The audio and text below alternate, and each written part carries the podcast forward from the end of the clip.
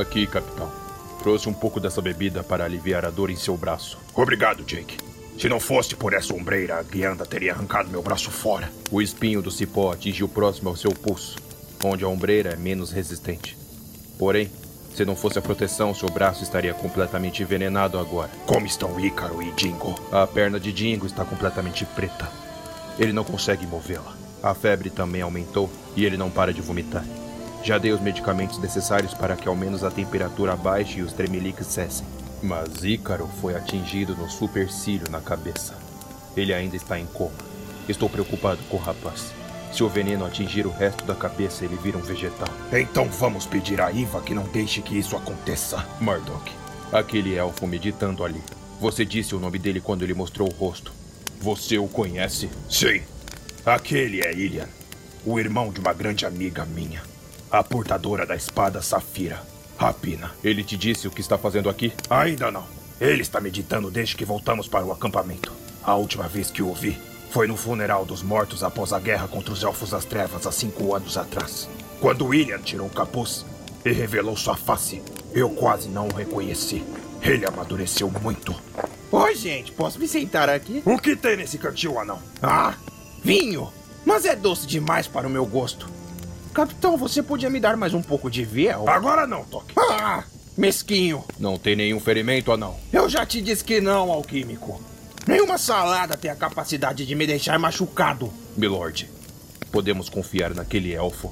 Digo, ele, ele é um elfo. Preste atenção, Jake. Ilha não é um elfo das trevas. Ele nasceu nos bosques iluminados. Ele é um elfo naratauense. E eu vi o rapaz lutar na guerra. E ele será muito útil. Útil? Em que sentido, Mardok? Nem sabemos por que ele está aqui. E se ele veio nos impedir de alguma coisa? Se ele veio nos impedir de algo, não conseguirá. Seguirei meu caminho à frente, nem que seja para perecer. Não vou parar de lutar por Coluga. As flechas do elfo, como pegavam fogo? É magia? Eu nunca vi aquele arco que ele está portando. Alguém deu a ele. Isso é outra coisa que preciso perguntar. Ah, quando eu olho para esse aro de pedra para abrir portais, eu me lembro de Adriunda. Ah, que raiva daquele lugar. Raiva? Por que você tem raiva? Não gosta dos magos? Uma vez eu fui até o extremo norte de Naratawan para achar um tesouro perdido. E eu achei. Mas os magos interceptaram tudo e me prenderam em Adrionda, no castelo dos magos e daquelas galinhas gigantes. Galinhas gigantes? Ele está se referindo aos grifos. Ah, não importa.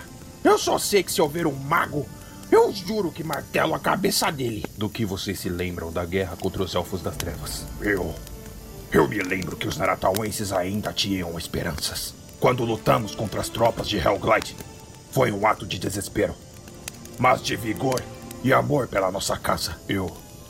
Eu queria estar lá, mas eu era covarde o suficiente para ter fugido da batalha. Você está tendo a sua redenção, Jake.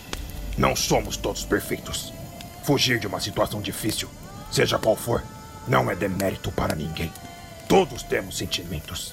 E mais falharemos em vida do que acertar.